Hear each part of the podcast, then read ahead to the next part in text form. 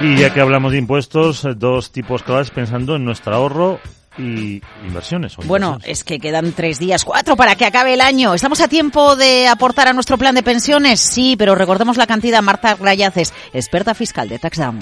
Podemos reducirnos las cantidades que aportemos a planes de pensiones siempre y cuando realicemos dichas aportaciones antes del 31 de diciembre de 2023. La cuantía máxima que nos vamos a poder reducir es de 1.500 euros si realizamos dichas aportaciones de manera individual y de 8.500 euros si lo hacemos a través de la empresa para la que trabajamos. Y segundo, podemos compensar las plusvalías obtenidas en bolsa con pérdidas de años anteriores. Si yo he obtenido una ganancia en acciones de 20 euros y una pérdida de 10, al final pagaré impuestos por la diferencia, es decir, 20 menos 10, ya que mis pérdidas compensan mis ganancias.